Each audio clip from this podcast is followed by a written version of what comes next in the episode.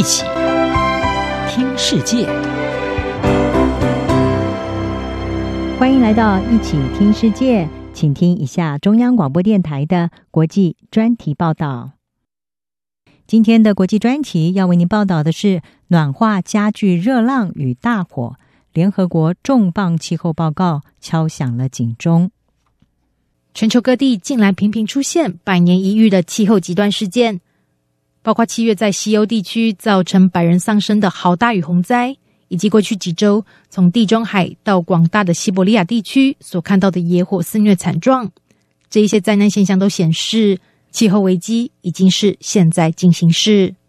而联合国在八月九日更发布了一份重磅气候评估报告，为人类敲响警钟，要告诉大家气候暖化的程度正在加速，而且人类要负起最大责任。以拥有丰富文化遗产、风景如画的希腊来说，从八月以来就遭受三十多年来最炎热的热浪袭击，甚至飙出了摄氏四十七度的高温，引发全国多地爆发不受控的野火，火势更一度靠近首都雅典。位在雅典东部的第二大岛艾维亚岛，则是希腊这一波受火势摧残最惨烈的地方之一，至少造成十人丧生。当地的火势延烧了好几天，家园商店被摧毁，天空也被烧得通红，仿佛末日场景。就连岛上数千公顷的森林也被烧毁，让饱受热浪和干旱袭击的希腊失去了重要的天然屏障。而为了救援受困的上千名居民和游客，救难人员出动多艘轮船从海边进行撤离。在大火之前，欧盟正要重开边境。准备迎接夏季度假的人潮，重振当地的观光产业。没有想到，史无前例的大火却烧毁了希腊海岛的复苏希望。这些度假胜地的海边，如今迎来的是暂时避难的居民。人们仰赖森林、农作物、橄榄、畜牧和旅游业为生，这些现在什么都不剩了。而且不只是希腊，整个环地中海地区。包含意大利、土耳其都在今年夏天饱受野火肆虐。这一次直接导致地中海致命高温的天气现象，是高气压滞留下所产生的高温穹顶现象。这一波高气压正缓慢向西移动，沿途并创下极端纪录。意大利西西里岛沿海古城叙拉古更在八月十一日测到四十八点八度的高温。如果获得世界气象组织的认证，这将会打破之前希腊所创下四十八度的欧洲最高温纪录。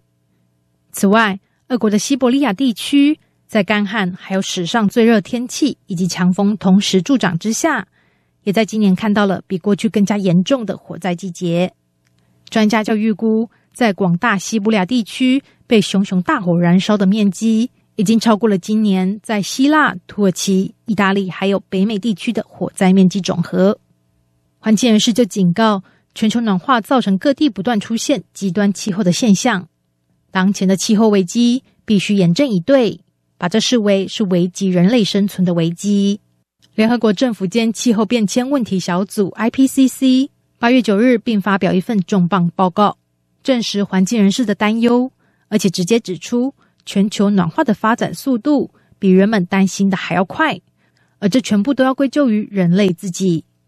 联合国官员在报告发布之后，也加紧呼吁，这一个世代还是有机会做出改变。人民、企业和政府应该要努力把握时间，立即行动来应对气候暖化的危机。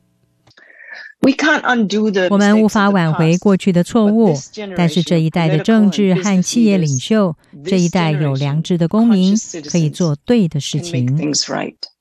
联合国的报告明确指出，全球暖化的升温幅度很可能在未来二十年内达到摄氏一点五度，比三年前预估的要提早了十年。世界领袖们在二零一五年的巴黎气候协定中同意，将会努力减少造成地球升温的温室气体排放量，希望把地球的升温幅度跟工业革命前相比，减少到摄氏一点五度之内。而从工业化革命以来，地球到现在已经升温了将近摄氏一点一度。全球暖化无疑对全球的人类和生物带来红色警戒，将在今年十一月主办联合国气候变迁大会，COP 二六的英国呼吁，各国应该要展现行动魄力，才能够说服大家，巴黎气候协定的承诺不是一场空谈。我们必须听从科学，而且今年就要采取行动，要在 COP 二十六会议上让人相信，保持一点五度升温是可能的。应对气候暖化是这个时代最紧迫的地球危机，人类应该要立即采取行动，遏阻地球温度持续上升，才能够拯救处在气候危机前线的最脆弱人群以及未来的时代。央广编译张雅涵报道。